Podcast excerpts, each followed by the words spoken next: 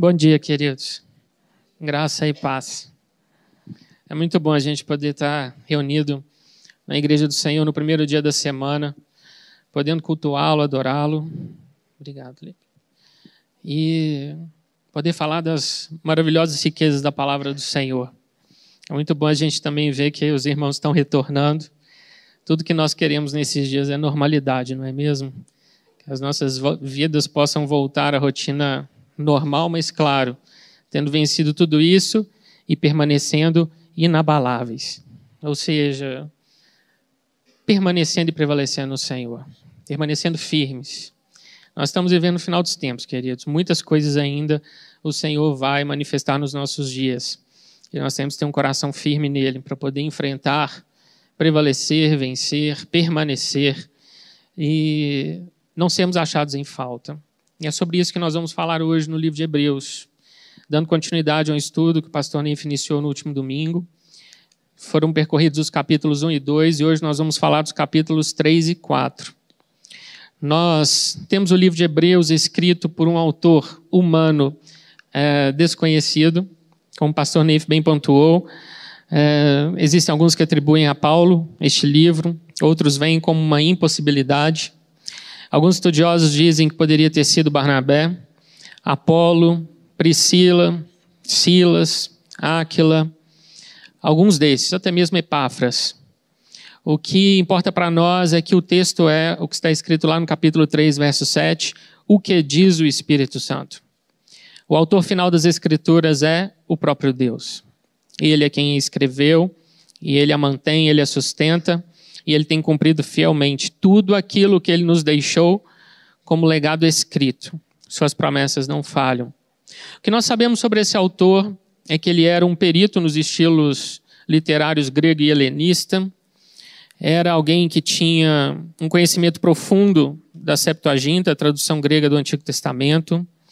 Era alguém pastoralmente interessado pelos seus leitores, portanto, nós temos os seus leitores o conheciam muito bem. Ele havia chegado pela a fé cristã pelo testemunho dos apóstolos, não diretamente pelo testemunho de Cristo, assim também como os seus leitores. E era alguém que conhecia Timóteo. Essa carta foi composta, foi escrita em torno do ano 68 depois de Cristo, antes da destruição do templo de Jerusalém. Flávio Josefo descreve com riqueza de detalhes a perda de um milhão de vidas entre os judeus nessa guerra que foi travada dos judeus contra os romanos e que resultou na tomada de Jerusalém pelas tropas de Vespasiano e a destruição do templo. Como o livro de Hebreus faz menção ao templo e às atividades sacerdotais a ele vinculadas como ainda acontecendo, ou seja, no tempo presente, nós estamos com uma carta situada antes do ano 70. Nós não sabemos onde ela foi composta, onde ela foi escrita, mas sabemos quem são seus destinatários. Os, o título mais antigo dessa carta é Aos Hebreus. Hoje nós temos Epístola aos Hebreus. Hebreus aqui são judeus convertidos ao cristianismo. Judeus que haviam crido em Jesus como Messias e, portanto, se tornaram cristãos. E se dispersaram pelas mais diversas províncias romanas em função da perseguição que caiu sobre eles. Lembrando que nós temos, nessa época, uma perseguição perpetrada sobre os cristãos pelos próprios romanos e também pelos seus compatriotas judeus. A ponto do Senhor dizer em Apocalipse que esses que perseguem a sua igreja e que estavam saindo de dentro do judaísmo para difamar, perseguir, tirar os bens desses cristãos, eles eram sinagoga de Satanás. Ou seja, de fato, nem judeus eram. Então nós temos um grupo que está debaixo de intensa pressão e espalhado por províncias como a Itália, a Grécia, o Egito, a Ásia Menor e a própria Judéia. Não eram dias fáceis para estes irmãos. Lembrando que essa carta ela é sem igual no Novo Testamento, tanto do ponto de vista doutrinário quanto literário, porque ela faz a transição da antiga para a nova aliança do judaísmo para o cristianismo. Para fins didáticos, imagine que nós pudéssemos mexer aí na sequência da forma como as epístolas são colocadas na Bíblia. Nós poderíamos pegar o livro de Hebreus e puxá-lo um pouco mais para trás, colocando ali logo depois dos evangelhos. Nos evangelhos nós temos uma realidade essencialmente judaica, Jesus vivendo na vigência da lei. E aí Hebreus vem e faz essa transição da antiga aliança, do judaísmo para a nova aliança. E aí nós teríamos o livro de Atos, o início então da igreja a partir de Atos 2. Só para nós situarmos, nós temos um livro que faz essa ponte. E talvez dentro do Novo Testamento, nenhum outro livro consiga nos apresentar de uma forma tão clara o que era viver debaixo da antiga lei e como é maravilhoso ser transportado para a nova dispensação, a nova aliança. Nós temos um grupo de judeus que podem ser identificados como destinatários, como falamos, mas é importante nós entendermos que não eram apenas judeus cristãos. Existiam, sim, judeus cristãos fiéis. Existia um segundo, um segundo grupo de judeus convencidos intelectualmente da messianidade de Cristo. E um terceiro grupo de descrentes, incrédulos.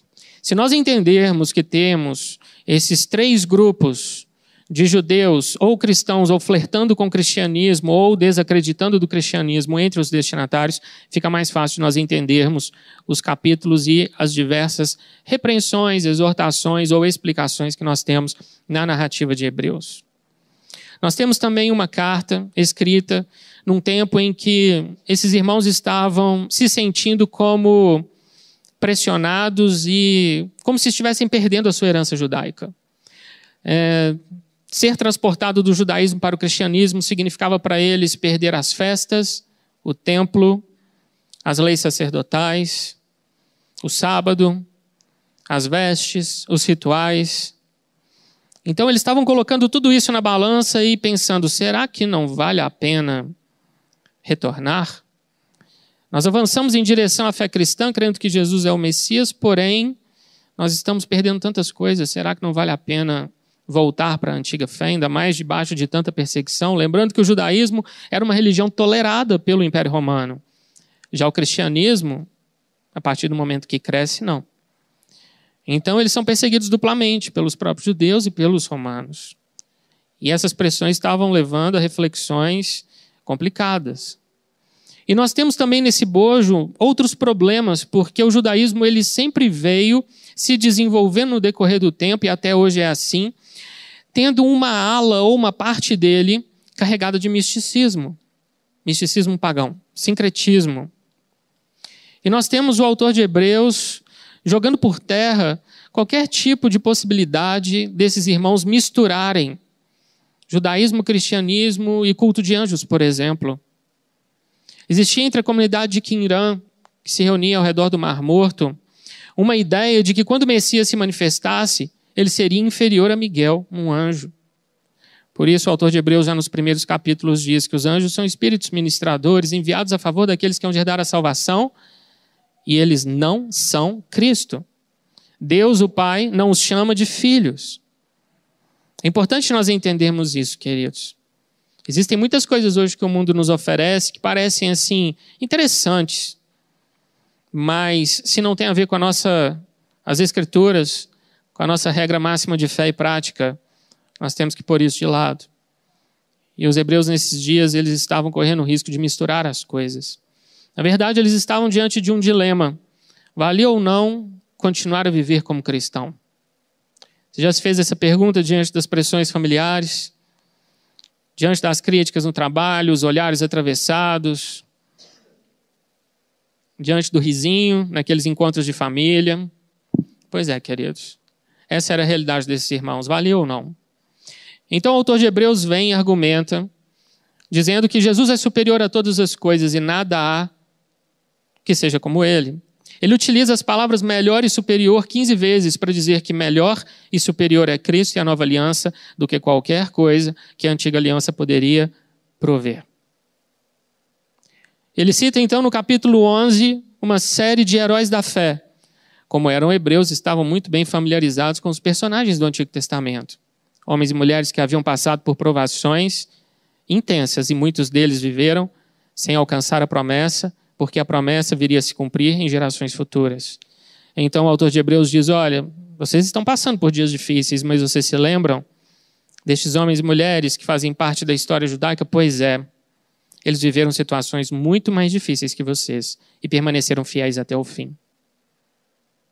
Queridos, quando nós estamos a ponto de sucumbir, quando nós estamos desesperados, angustiados, deprimidos, o que nós precisamos fazer?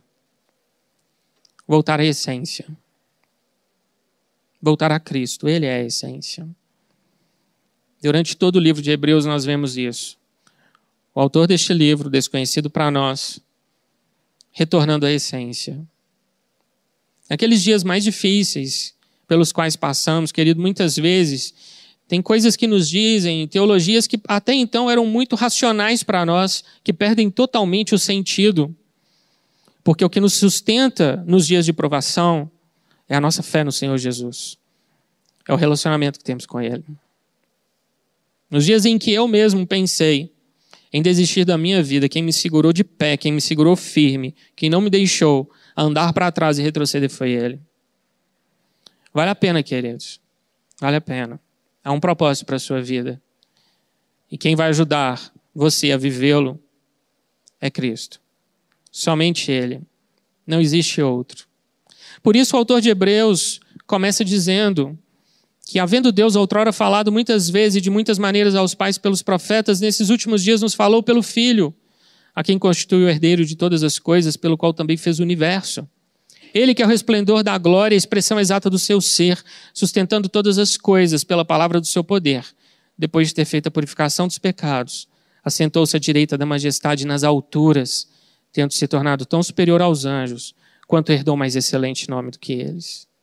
Esses primeiros versos que são poéticos, estão entre os versos mais belos acerca da pessoa de Cristo que temos na revelação do Novo Testamento eles nos dizem que Jesus é superior a tudo. Ele e o Pai são um. O autor de Hebreus utiliza a expressão representação exata, expressão exata do seu ser. Vem do grego harateia, que significa mesma natureza, exata representação.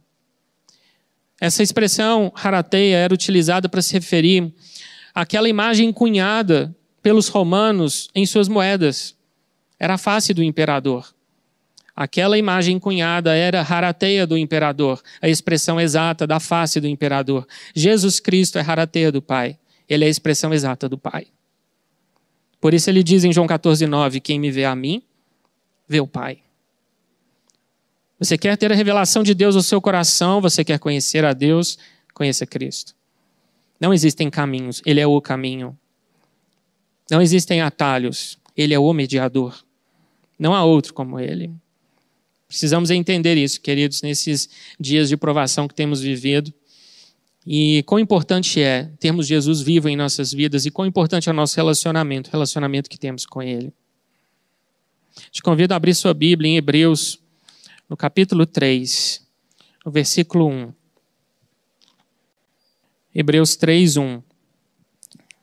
Por isso, santos irmãos, que participais da vocação celestial, Considerai atentamente o apóstolo e sumo sacerdote da nossa confissão, Jesus. Nos primeiros dois capítulos, o autor de Hebreus apresenta Jesus como superior aos anjos. O tema de Hebreus é superioridade de Cristo. No capítulo 3, ele vai apresentar para nós Jesus como superior a Moisés. Isso para os judeus tinha um grande significado, porque Moisés foi o maior profeta, que existiu entre eles o maior líder. Nenhum outro se iguala a Moisés. Então, nós talvez tenhamos ali uma correspondência em Davi como rei, e Jesus também viria como um rei maior do que Davi, como um sumo sacerdote maior que Arão e como um profeta maior que Moisés. E aqui, logo no início, ele diz: considerai atentamente, prestem atenção. É isso que ele quer dizer para os seus leitores. É isso que o Espírito diz para nós hoje: prestem atenção. Ele fala que Jesus é o apóstolo, é a única vez em todo o Novo Testamento em que Jesus é mencionado como o apóstolo. Apóstolo significa aquele que é envi enviado. E Jesus ele foi enviado pelo Pai para uma missão. Assim como Jesus enviou os doze. E o apóstolo é interessante porque ele é enviado representando aquele que o enviou, e ele leva consigo os direitos, o nome e a autoridade daquele que o comissiona. Portanto, Jesus esteve entre nós como apóstolo. Ele veio revelando para nós quem é o Pai. Ele veio cheio de direitos, cheio de poder, cheio de autoridade. Ele veio revelando para nós quem é Deus. E ele cumpriu sua missão fielmente, até o fim. E ele também é revelado aqui como sumo sacerdote.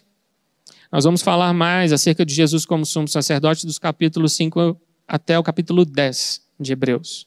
O que nós podemos adiantar é que Jesus, ele é um sumo sacerdote de uma linhagem diferente daquela que Arão representava.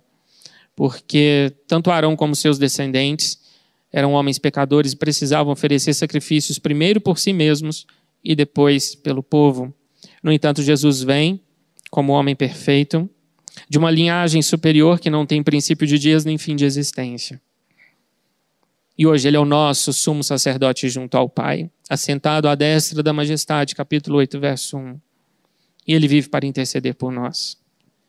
E ele é o sumo sacerdote da nossa confissão, queridos, nós como crentes temos que confessá-lo. Faz parte da nossa vida expressar, testemunhar quem ele é para nós. Nós não podemos guardar para nós as revelações, o amor, a graça, o cuidado do Pai com nossas vidas. Nós precisamos confessá-lo diante dos homens. Confessar a quem? Jesus. Verso 2: O qual é fiel aquele que o constituiu, como também o era Moisés, em toda a casa de Deus. Moisés construiu uma casa no deserto chamado tabernáculo. Jesus também construiu uma casa. Uma casa que não se perdeu depois de algumas décadas, uma casa que é superior, uma casa diante da qual ele é o cabeça, e essa casa é a igreja. Verso 3: Jesus, todavia, tem sido considerado digno de tanto maior glória do que Moisés, quanto maior honra do que a casa, tem aquele que a estabeleceu. Pois toda casa é estabelecida por alguém, mas aquele que estabeleceu todas as coisas é Deus. Jesus é superior à igreja, querido, nada seríamos se não fosse por ele. Como reunir pessoas tão diferentes, com histórias de vida tão diferentes, de classes sociais distintas, com diferentes formações, vindas de diferentes famílias, com diferentes níveis de educação. Só mesmo, querido, pelo Espírito Santo, nós podemos dizer que somos família. E Ele é superior a nós, Ele é o cabeça. Sem Cristo, não há que se falar em igreja. E hoje, infelizmente, alguns dizem que é possível substituí-lo por outras coisas. Não é possível, queridos. Nós só somos igreja, só há unidade, só há amor entre nós, porque Ele é maior do que a casa que Ele próprio edificou.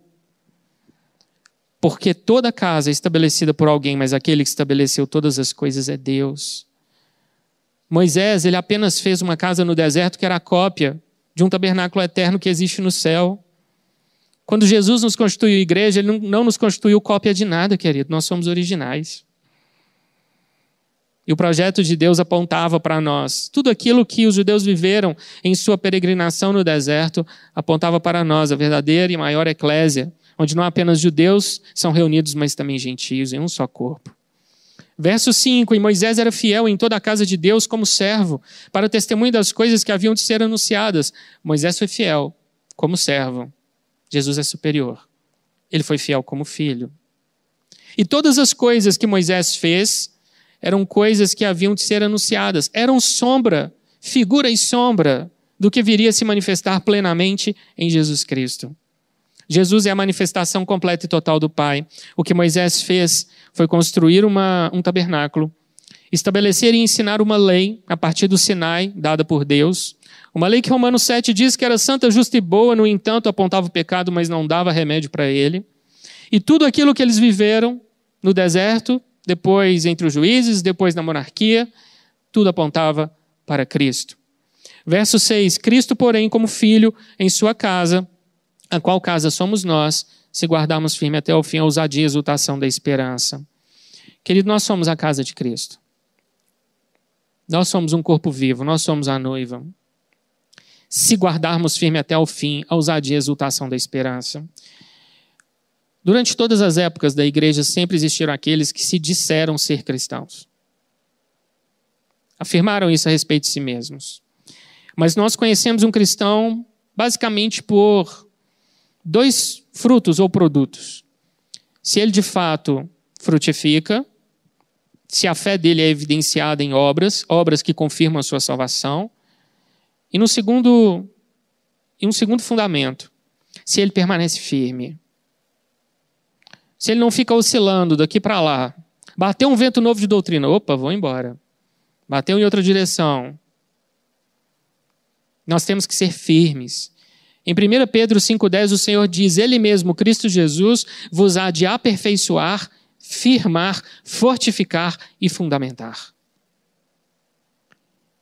Olha quantos verbos. Ele te aperfeiçoa, querido, pela graça. Você pode se chegar junto ao trono da graça e receber misericórdia e graça para socorro em ocasião oportuna. Seu, seu aperfeiçoamento, sua santificação não vem de você mesmo. Ele também te firma, te fortifica e te fundamenta. Nos dias de hoje, querido, que nós mais precisamos ter é constância na nossa fé. Não é frieza, não. Não confunda com frieza. É termos uma vida tal com o Senhor Jesus de relacionamento que não importa se vão vir ondas bravias, se vai vir uma tempestade, se vão vir ventos fortes, nós permanecemos constantes. Em Provérbios, o Senhor diz muitas vezes acerca dos frutos que colhe o homem diligente. O diligente é aquele, querido, que vai continuar sendo quem ele é. Ele vai continuar valorizando seu relacionamento com Cristo, vai continuar sendo aperfeiçoado, vai manter o seu caráter, independente das circunstâncias. Você pode contar com ele. Você já percebeu, querido, que quando a gente precisa de ajuda para alguma coisa que está fora do nosso alcance, e a gente pensa num amigo, num irmão, a gente nunca pensa num preguiçoso. Como diz Provérbios, que fica se revolvendo na própria cama, com a porta se revolve nos seus gonzos, ou seja, nas suas dobradiças. A gente sempre vai atrás de alguém que está ativo, operante, responsável, que tem caráter, que se você pedir, ele vai te ajudar, ele não vai te deixar, te deixar pelo meio do caminho. Da mesma forma, querido, o Senhor quer formar em nós firmeza, nos constituir uma igreja firme, de sólidos fundamentos. Tem muita coisa errada aí fora, queridos, e nós precisamos permanecer firmes nesses dias. Saber quem é o nosso Deus e valorizar acima de tudo a nossa comunhão com Ele. Porque nos dias de provação, o que nos sustenta, o que nos leva a perseverar, são os, é o relacionamento que nós construímos com Jesus naqueles momentos de oração, de busca e de leitura da palavra. Isso nos ajuda a permanecer de pé. Verso 12: Tende cuidado, irmãos, jamais aconteça haver em qualquer de vós perverso coração de incredulidade que vos afaste do Deus vivo. Tende cuidado, olha o alerta. Que não aconteça começar a se desenvolver entre nós um perverso coração de incredulidade. Todos nós nascemos com um perverso coração, fomos concebidos em pecado. Mas encontramos Jesus, fomos justificados, regenerados, salvos, e então ele nos deu uma nova veste, nos tornou nova criatura. E esse perverso coração foi transformado num coração que glorifica o nome dele. E tem sido dia a dia transformado porque o coração é alma, e Pedro fala que ele trabalha hoje pelo seu espírito para salvar a nossa alma. Nosso espírito já está salvo, querido, mas nós ainda precisamos trabalhar mente, coração e vontade. Aprender a subjugar tudo isso a Cristo.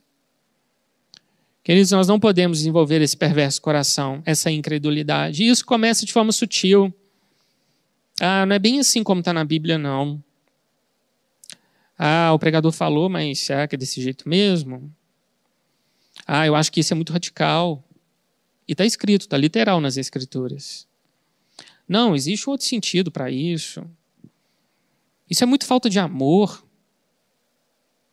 Hoje o mundo é inclusivo.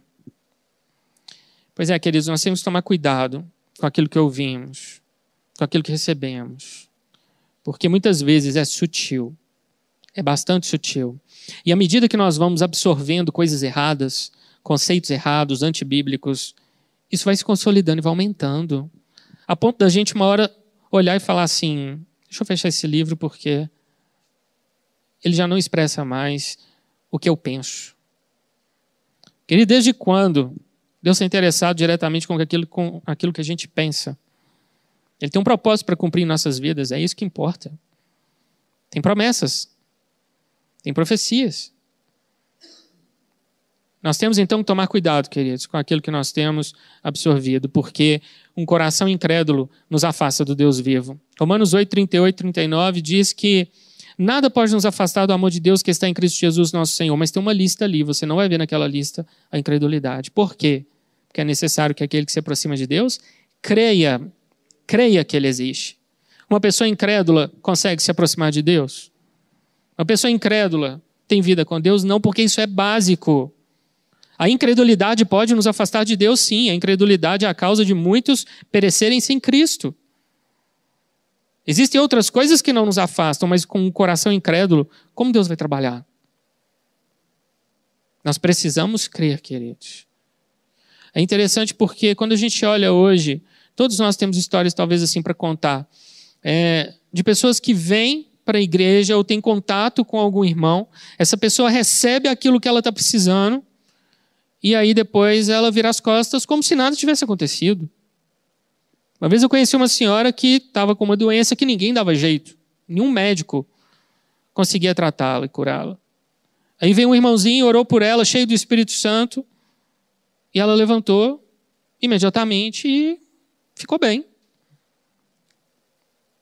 E ela deu glória a Deus, ela veio para a igreja, ela passou a amar Jesus? Não. Ela voltou para a prática idólatra que antes ela na qual ela vivia.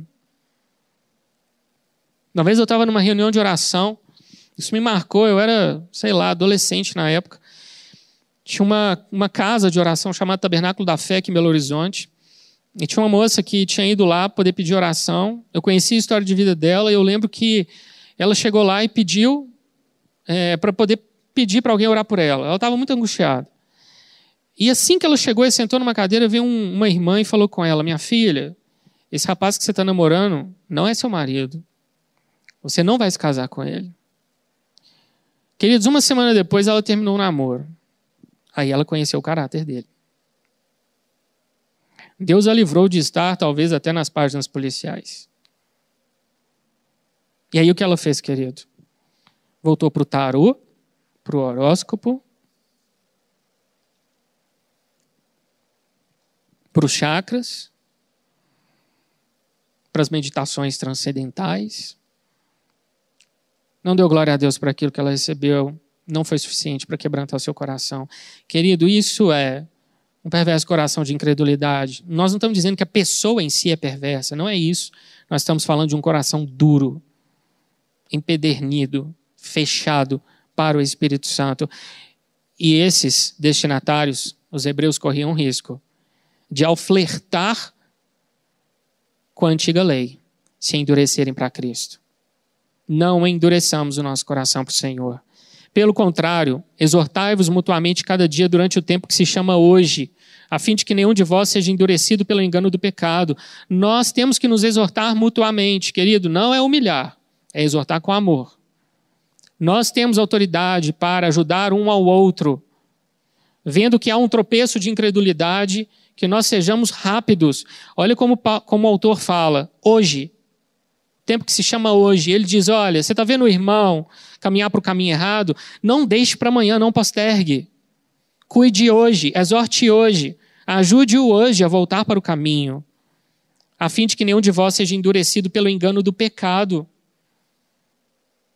O pecado, ele vai progressivamente endurecendo o nosso coração. E nós vamos nos tornando pessoas completamente fechadas para a obra do Espírito. E ainda reclamamos, não sei por que não acontece comigo. Não sei por que, que eu oro e nada acontece, queridos, muitas vezes, não estou dizendo que essa é a única causa.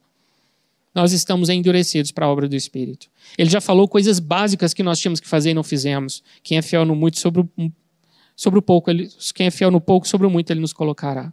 Nós temos que ser fiel, fiéis naquelas coisas pequenas naquelas coisas do dia a dia que o Espírito Santo vai mostrando para nós que nós temos que tratar. Para que quando chegemos diante dele em oração, nós não estejamos bloqueados. A gente às vezes pede grandes coisas para Deus, mas não obedece nas mínimas. Por isso, queridos, nós precisamos analisar nossas vidas sim, habilidade de introspecção, todos nós precisamos ter. E não é introspecção natural, que ela vai te levar para a acusação e você vai ficar triste consigo mesmo. É a introspecção feita pelo Espírito Santo, a capacidade de analisar a si mesmo. Todos nós, queridos, precisamos disso. Entender quem somos. E bate uma dor no coração quando a gente pensa: meu Deus, eu poderia estar tão mais longe, eu poderia ter vivido tantas coisas boas. Então, queridos, vamos começar a olhar para as nossas vidas e ver o que que de pequeno nós temos negligenciado. Comece por aí. Depois você passa para as coisas grandes. A partir do verso 16, nós temos uma série de perguntas e respostas que apenas ilustram tudo isso que nós temos falado. E o exemplo aqui que o autor de Hebreus usa é aquela geração que saiu do Egito, escravos libertos, em direção à terra prometida. Ora, quais os que, tendo ouvido, se rebelaram, não foram de fato todos os que saíram do Egito por intermédio de Moisés? Aquela geração, queridos, aquela geração, ela viu as pragas sendo lançadas sobre o Egito.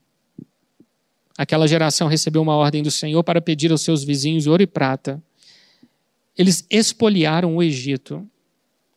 O primogênito de Faraó, o sucessor, morreu. O Egito era uma nação caquética depois de Deus ter passado com seu juízo sobre eles. E então eles saem em direção ao mar e o mar se abre. Eles passam a pé enxuto. E quando os egípcios tentam fazer a mesma coisa, as rodas dos carros atolam e o mar se fecha sobre eles e os corpos aparecem na praia algumas horas depois. E então eles entram no deserto e Deus estabelece uma aliança. Deus lhes, Deus lhes dá duas tábuas escritas pelo dedo do próprio Deus. As roupas não gastam, as sandálias também não. Quando eles precisam de água, a água brota da rocha precisando de comida, a comida cai do céu. Uma coluna de fogo os ilumina de noite, e uma coluna de nuvem os protege de dia. O anjo do Senhor, uma manifestação pré-encarnada do próprio Cristo, vai adiante deles. E aquela geração que viu tudo isso não creu. Percebe, queridos, que não é pelo número de sinais? Pessoas que recebem às vezes pouco da iluminação do Senhor creem imediatamente, outros que recebem muito não creem. E contra quem se indignou por 40 anos, não foi contra os que pecaram, cujos cadáveres caíram no deserto. Quando aquela geração se rebelou, Deus decidiu que todos de 20 anos para cima não entrariam na terra prometida. Então o Senhor decide que durante 40 anos eles iam enterrar cadáveres no deserto. A geração que viu todos esses sinais pela incredulidade, não entrou na terra prometida. 18. E contra quem jurou que não entrariam no seu descanso, senão contra os que foram desobedientes? Observe que Deus faz distinção. Sabe aquele professor ou professora que, quando dois ou três alunos aprontam, a sala inteira fica de castigo? Deus não é assim. Quando dois ou três aprontam, são os dois ou três que vão sofrer condenação. Josué e Caleb se salvaram porque eles creram. Apenas os desobedientes não entraram. Vemos, pois, que não puderam entrar por causa da incredulidade. Queridos, eles tinham tudo para tomar posse daquela grande terra que manava leite e mel, poucos meses depois de terem saído do Egito. Tiveram que perecer por 40 anos dando voltas no deserto. E quando entraram na terra, a geração original havia sido toda enterrada no deserto. Por quê? Porque não creram. Percebe quão duro é o fruto, é o resultado da incredulidade. Portanto, querido, o oposto disso é a nossa fé. Ela precisa ser avivada e fervorosa. Fé fervorosa produz avivamentos, queridos. Precisamos ser cheios do Espírito Santo de Deus e do seu fogo. Depois de ter apresentado Jesus como superior a Moisés, no capítulo 4, Jesus é apresentado como superior ao sucessor de Moisés, Josué. Verso 1. Temamos, portanto, que, sendo-nos deixada a promessa de entrar no descanso de Deus, suceda parecer que algum de vós tenha falhado. É a primeira vez no livro de Hebreus que o termo promessa aparece. Que promessa que o Senhor faz menção aqui? A promessa de entrar no descanso de Deus. Muitos naquela geração do deserto falharam. Esse termo falhar significa chegar tarde demais. Sabe quando você precisa comprar uma coisa e você chega ali e dá de cara com a porta da loja porque a loja já fechou? Pois é, chegou tarde demais. Aquela geração do deserto não creu. Aquela geração pereceu, ela se perdeu. Ao invés de entrar no repouso, chegaram tarde demais, acabaram ficando pelo caminho. Irmãos, o Senhor fala que nós temos acesso a esse repouso esse descanso. Ele é para nós. E como, o que ele significa hoje para nós? Ele começa com aquela paz que excede a todo entendimento habitando no seu coração. E esse repouso ele te dá segurança. Ele significa para você tranquilidade, quietude de alma, quietude de pensamentos. E ele culmina, ele resulta no repouso celestial. A segurança que nós temos de que um dia estaremos descansando com o Senhor na Nova Jerusalém. E aí nós muitas vezes nos perguntamos: esse descanso nos é prometido e por que nós não o temos? Por que somos tão agitados, inquietos, ansiosos? Por que nos preocupamos tanto? Por que deitamos colocando a cabeça no travesseiro e os nossos pensamentos não se, aquietam? Por que precisamos de remédio para dormir? Por que acumulamos tantas coisas e, ao mesmo tempo, sabemos que boa parte delas não é essencial, mas mesmo assim fazem parte da nossa vida e tudo isso é fonte de ansiedade para nós? Por quê? Verso 2: Porque também a nós foram anunciadas as boas novas, como se deu com eles, mas a palavra que ouviram não lhes aproveitou, visto não ter sido acompanhada pela fé naqueles que a ouviram. O que esse verso quer dizer é que aquela geração do deserto recebeu as boas novas, ela foi, entre aspas, evangelizada. Mas o que ouviram nada lhes aproveitou. Entrou por um ouvido e saiu pelo outro, porque não foi acompanhado de fé Novamente, porque a geração de peregrinos no deserto pereceu?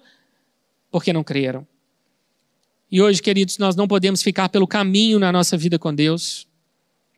Nós não podemos ser contados entre aqueles que vivem agitados de um lado para o outro, tendo tudo. O repouso nos foi prometido, o descanso, a paz, a segurança, a quietude. Logo que essa pandemia começou, eu tomei para mim, queridos, que isso não ia alcançar minha família. E eu orei ao Senhor e pedi, Deus, proteja a minha vida. Eu faço uso de imunossupressor, queridos. Poucas semanas depois de ter sido decretado lockdown, estava eu na rua dirigindo meu carro, dando volta na contorno e orando por Belo Horizonte. Por quê, queridos? Porque a gente não quer essa realidade sobre nossas vidas. Porque nós temos autoridade para dizer basta.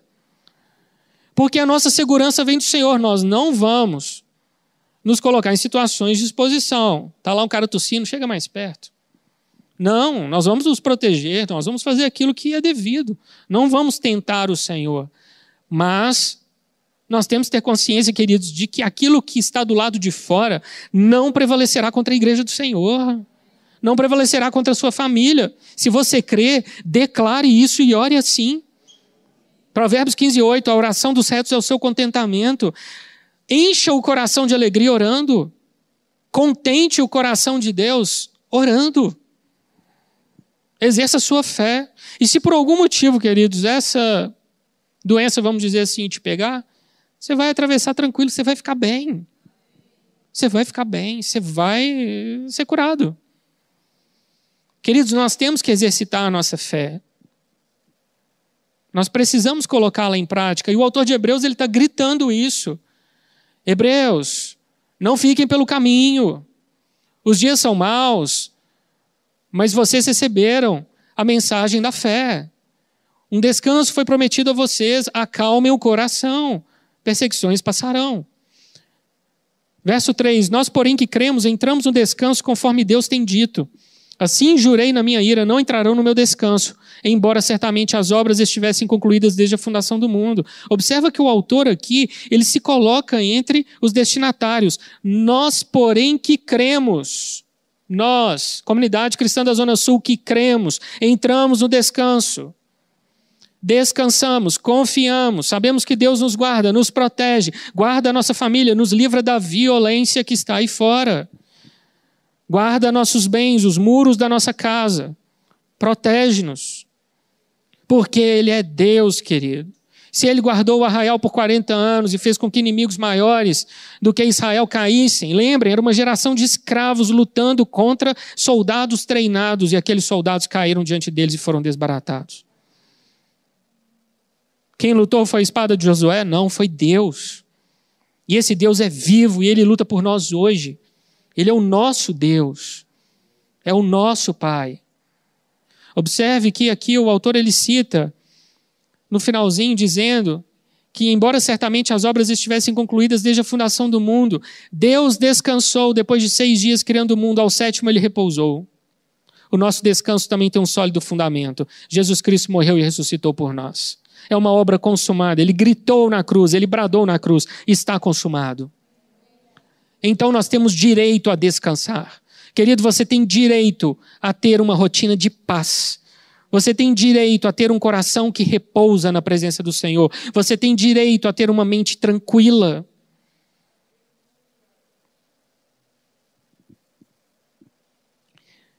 Teve uma vez que eu ouvi de um, de um senhor um caso dizendo que a mãe dele havia falecido, era uma senhora muito dedicada à família, que amava muito os filhos e netos e ela amava cozinhar para a família. E tudo na casa dela era extremamente organizado. Tudo asseado, tudo limpo, tudo no devido lugar.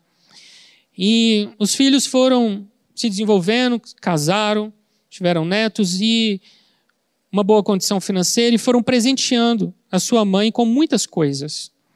Viajavam para fora do Brasil, traziam coisas que com certeza ela ia gostar. E foram dando esses presentes para ela até um dia que ela faleceu, já avançada em dias, e eles foram até a casa dela e abriram os armários, querido. Os presentes, vários dos últimos 20 anos, estavam ali, todos na caixa, com manual, tudo fechado. Vários. Coisas que poderiam ajudá-la no dia a dia, na rotina dela, no cuidado com a casa, na cozinha que ela tanto gostava. Ela não usou, queridos. Nós, como cristãos, muitas vezes fazemos a mesma coisa, nós engavetamos as bênçãos do Senhor. Joga para dentro do armário. Sobre o armário, melhor ainda. E fecha a porta. Eu não sei lidar com isso. Isso parece tão bonito, mas para mim? Será que é para mim? Queridos, imagina a gente chegar ao fim da nossa vida, estarmos ali diante do Senhor, podendo olhar para tudo aquilo que Ele fez por nós e dizer assim: tantas bênçãos que recebi ficaram pelo caminho, que eu não soube lidar com elas. O repouso, querido, é seu. O descanso é para você.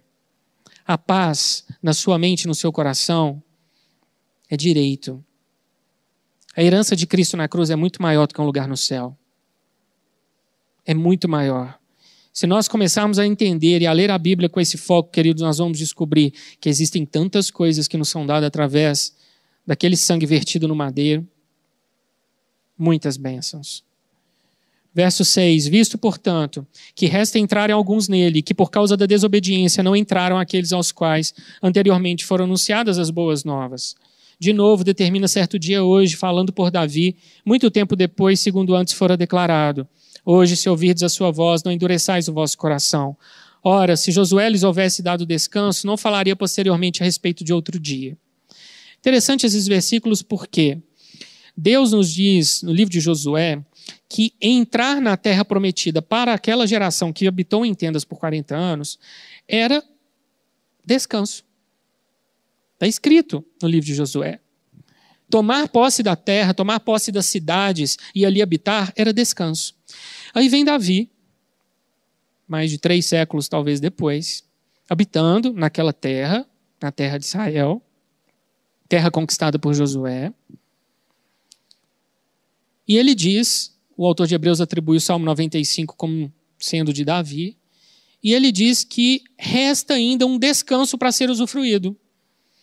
E que aquela geração e as gerações futuras não podiam perdê-lo pela incredulidade. Qualquer um que olhe esses dois textos, Davi no Salmo 95 e Josué, logo nos capítulos iniciais do livro, olha e fala: peraí, tem uma contradição. Se a terra prometida era o descanso, como que Davi, que habitava na terra prometida, pode dizer que ainda existe um descanso? Quem lê superficialmente fala, a Bíblia está se contradizendo. Não, queridos, não é contradição. O descanso no qual Josué introduziu a si mesmo e o povo, era um descanso terreno e parcial. Figura e sombra de um descanso que viria a ser alcançado pela fé. Davi não está falando da conquista da terra, ele não está falando de repousar numa terra terrena, em um país, em uma nação como Israel. Ele está falando de um descanso eterno. Um descanso que seria concedido a nós pela fé em Jesus Cristo, como nós estamos falando aqui, que começa hoje, com repouso e a paz de Deus em nosso coração e se estende com a certeza da nossa habitação em um lar celestial e eterno. Davi estava profetizando no Salmo 95. Ele não estava falando com o olhar para trás. O autor de Hebreus vem e nos dá essa pérola de revelação. Ele diz: olha, aquilo que poderia parecer contradição para quem lesse rapidamente é, na verdade, uma revelação. A terra prometida era repouso, sim, era promessa de Deus cumprida, mas um repouso terreno e parcial. Há um descanso para nós hoje que é muito maior do que ter coisas, ter casa, ter carro, morar em determinado país, ter determinada projeção. Há um descanso que vai além do terreno. E só Jesus pode nos dar esse descanso. Verso 9: Portanto, resta um repouso para o povo de Deus. O termo repouso, ele vem de uma palavra que só aparece aqui, em todo o Novo Testamento: sabatismos. Sabatismos significa repouso do sábado, descanso sabático. Existia entre os judeus um entendimento de que chegaria um dia em que aquele sábado, no qual eles sempre descansavam ao final de cada semana, esse sábado se tornaria um sábado eterno. Um dia que começaria, um dia de descanso, e que nunca mais teria fim. É a eternidade que nós temos garantida em Apocalipse 21, 22, um novo céu e uma nova terra, nos quais habita a justiça. A nova Jerusalém que desce ataviada para nós há um sabatismos prometido para nós, um sábado eterno, um descanso que não terá fim. Verso 10: Porque aquele que entrou no descanso de Deus também ele mesmo descansou de suas obras como Deus das suas. Assim como Deus descansou após seis dias, tendo criado os céus e a terra, nós também descansaremos, só que após cumprir com as nossas obras. Querido, existe um propósito, um tempo de trabalho nessa terra. Portanto, não vamos procrastinar, não vamos adiar. Vamos nos dedicar, vamos trabalhar. O descanso está nos prometido, mas após termos cumprido o nosso chamado, a nossa missão aqui na terra. Verso 11: Esforcemos-nos, pois, por entrar naquele descanso, a fim de que ninguém caia segundo o mesmo exemplo de desobediência. Novamente, o autor de Hebreus se inclui entre os seus leitores. Esforcemos-nos. Ele não diz, olha, vocês aí, Faça um esforço aí. Ele fala: não, vamos juntos nos esforçar para entrar nesse descanso, a fim de que ninguém caia. A palavra nos fala em Mateus 11, 12. Jesus diz que de João Batista até agora o reino dos céus é tomado por esforço e os que se esforçam se apoderam dele. Querido, existe uma parte da nossa salvação, vamos dizer assim, a nossa salvação em si, ela é pela graça. Nós cremos, confessamos Jesus, estamos salvos, pronto. É pela fé. Só que o reinar com Cristo, ser o vencedor das cartas de Apocalipse, exige esforço. Por isso, Paulo fala em 1 Coríntios 9: sabe esse estádio onde todo mundo corre, onde os atletas estão aí, um tentando superar o outro? Pois é. Todos correm, mas só um leva o prêmio.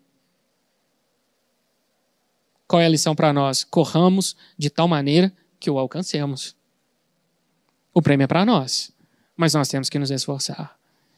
Fidelidade, querido, é prova diária de amor a Deus. Verso 12: Porque a palavra de Deus é viva e eficaz, e mais cortante do que qualquer espada de dois gumes, e penetra até o ponto de dividir alma e espírito juntas e medulas, e é apta para discernir os pensamentos e propósitos do coração. E não há criatura que não seja manifesta na sua presença, pelo contrário, todas as coisas estão descobertas e patentes aos olhos daquele a quem temos de prestar contas. Querido, a palavra é incrível, ela entra no nosso coração, claro, se nós abrirmos a Bíblia e lermos. E ela discrimina os pensamentos e sentimentos mais profundos da nossa alma. Ela é espada. Ela vai no fundo dos seus sentimentos, no fundo das suas razões, da sua lógica, dos seus sonhos e separa aquilo que é bom, aquilo que o Espírito já tratou, daquilo que ainda está podre e precisa ser renovado ela vem como espada. E ela traz à luz aquilo que é bom e aquilo que é ruim que há em nós. Por isso que muitos não se dão muito bem com ela. Tem gente que não gosta da Bíblia, porque vai ler a Bíblia vai se sentir o tempo todo acusado. Opa, isso é para mim, opa, isso é para mim. Não, deixa eu fechar esse livro aqui porque está ruim demais. Não salva nada, não sobra nada de bom. Satanás a odeia. Os ateus negam a sua inspiração e autoridade. Os céticos zombam dela. As falsas religiões a menosprezam. E os rebeldes fazem mau uso dela e a distorcem, mas ela continua sendo a palavra de Deus. Nada vai mudar essa história. A pergunta é: quanto tempo você passa com a Bíblia? Aberta, por favor. O que ela tem falado com você nesses dias? Ela tem te confrontado no quê? No que ela tem te confirmado e dito, servo bom e fiel, é isso aí, continua nesse caminho. E no que ela tem te falado, opa, peraí, isso aqui não está bom não. Vamos deixar o Espírito Santo trabalhar essa área de sua vida. Querido, santificação, ela não é coletiva não, viu? Ela é pessoal. É você, a Bíblia aberta e o Espírito Santo. Você pode ser instruído, você pode ser ajudado, mestres podem tirar suas dúvidas, mas o trabalho é íntimo e pessoal entre você e o Espírito Santo. Verso 14: Tendo, pois, a Jesus, o Filho de Deus, como grande sumo sacerdote, que penetrou os céus, conservemos firmes a nossa confissão. Abrimos lá o capítulo 3, versículo 1, falando sobre Jesus, o sumo sacerdote da nossa confissão. Estamos nos versos finais falando da confissão, como é importante testemunharmos e confessarmos quem Cristo é. Em 1878, nasceu no país de Gales um jovem chamado Evan Roberts. Evan Roberts foi um grande avivalista. Mas naqueles primeiros dias da sua vida, tendo nascido numa família muito humilde, seu pai era mineiro, nada disso ainda estava revelado como propósito para a vida dele e diante dos olhos dos seus pais. Quando ele tinha nove anos de idade, seu pai machucou a perna, sofrendo um acidente na mina. Era um ambiente extremamente insalubre, vários morriam cedo por causa da fuligem. Os desmoronamentos e as explosões matavam muitos daqueles que trabalhavam nessas minas de carvão. E com nove anos de idade, aquela criança substituiu o pai porque o dinheiro precisava chegar em casa para sustentar a família. Aos 12 anos, ele foi efetivado como funcionário na mina. Só que aí o Senhor começou a chamá-lo começou a falar o seu coração. E aquele garoto não perdia uma reunião de oração. E assim foi até 1904, quando ele completou 26 anos e ele decidiu abandonar o emprego na mina para se matricular numa escola preparatória. Como ele havia abandonado a escola muito cedo, ele não tinha base, não tinha conhecimento para entrar no seminário direto. Então ele precisava estudar um pouco mais, passar num processo de admissão para entrar no seminário. Só que naqueles dias o Senhor começou a tocar no coração de muitos no país de Gales e reuniões fervorosas começaram a pipocar pelo país inteiro. E a história nos conta que Evan Roberts se dirigiu ao diretor da escola e pediu: Eu posso ir à cidade próxima numa reunião, ver o que está acontecendo? E o diretor falou: Pode ir. E liberou ele mais 19 alunos. E eles foram. Chegaram lá, eles presenciaram um culto diferente de tudo que eles tinham visto até então. Uma pessoa cheia do Espírito subia no púlpito e pregava. Uma parte começava a entoar cânticos, a outra parte começava a cair no chão. Aí aquele que estava no púlpito, daqui a pouco também estava prostrado em lágrimas. Pessoas começavam a clamar pela salvação. Aos olhos humanos parecia uma confusão, aos olhos espirituais era o Espírito Santo conduzindo. E ele ficou impactado com aquilo. Voltou para o seminário e o Espírito Santo começou a falar com ele: sai da escola, volta para sua casa e prega na sua igreja. Ao conversar com o diretor do seminário, ele perguntou: É o diabo que está falando isso comigo? O diretor falou: Não. Só o Espírito Santo poderia falar alguma coisa desse tipo com alguém. E liberou o garoto. Numa segunda-feira, 31 de outubro, ele chegou em casa e os pais ficaram assustados. O que, que aconteceu, menino? Você está doente? Por que, que você está voltando para casa? E ele contou para os pais. E os pais não ficaram muito animados, não. Ele foi até o pastor e pediu: Eu posso pregar? E o pastor falou: Olha, tem uma reunião que quase ninguém comparece, chamada reunião de oração. Ouviram falar disso, queridos? Pois é. Depois que a reunião acabar, depois que eu pregar, depois que nós fizermos todo o serviço do culto, eu te passo a palavra. E ele passou a palavra para o Evan Roberts. Várias pessoas levantaram e foram embora. Ficaram só 17. Para uma reunião de oração, às vezes até é muito, né, queridos? E aquele garoto pregou. Muito sem jeito, sem traquejo. E ao final, aquelas 17 pessoas estavam chorando, entregando suas vidas ao Senhor. Algumas semanas depois, queridos, já não eram mais 17, eram 1.800. E aquele rapaz começou a pregar por todo o país de Gales, junto com outros que também se levantaram. Na época, Gales tinha pouco mais de um milhão de habitantes. É um país pouco menor que o estado de Sergipe. Um milhão de habitantes. Em seis meses, 10% da população se converteu. Deus deu a Evan Roberts e aos outros pregadores 100 mil almas em seis meses. Imagine, queridos, 20 milhões de brasileiros, né? nós temos aí 200 milhões e pouco, convertidos em seis meses. Seis meses. O avivamento durou apenas 18 meses, mas foi suficiente para poder impactar aquela geração. O fogo passou para a Inglaterra, da Inglaterra atravessou o mar e chegou aos Estados Unidos, onde Charles Perham, Daniel Nash e William Seymour estavam orando por um avivamento na cidade de Los Angeles. E na Rua Azusa 312, aquele fogo se acendeu de uma forma que os Estados Unidos foram incendiados e nós também. E várias nações do mundo. As coisas começaram lá atrás, com um garoto de 26 anos, um mineiro, e outros mais no país de Gales. Queridos, quando eu leio essas coisas, isso enche meu coração, porque eu quero a mesma realidade em nossa igreja, em nossa nação. Quando eu falo para você sobre avivamento, querida, é dessas coisas que eu estou dizendo. É de Atos vivo nos dias de hoje. Real em nossas vidas. E é interessante porque Evan Roberts, ele tinha um sermão basicamente que se baseava em quatro pontos. E certa vez um jornalista assistindo uma pregação dele teve a curiosidade de anotar.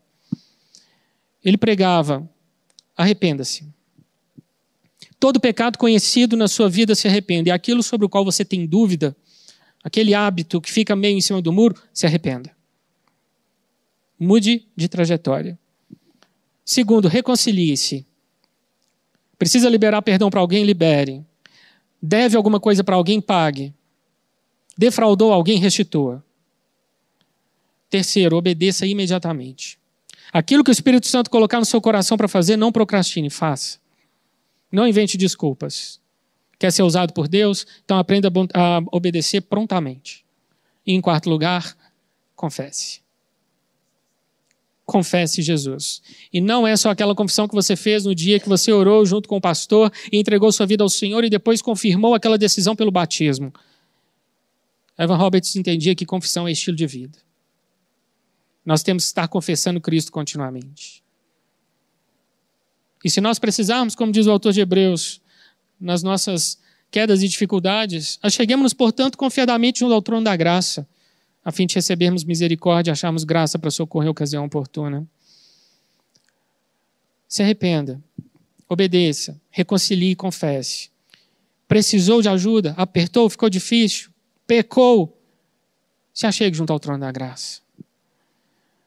Moisés nem Josué poderiam oferecer ao povo um trono da graça mas Jesus, como superior a eles, oferece a todos nós acesso ao trono da graça. Querido, o véu do santuário já está rasgado.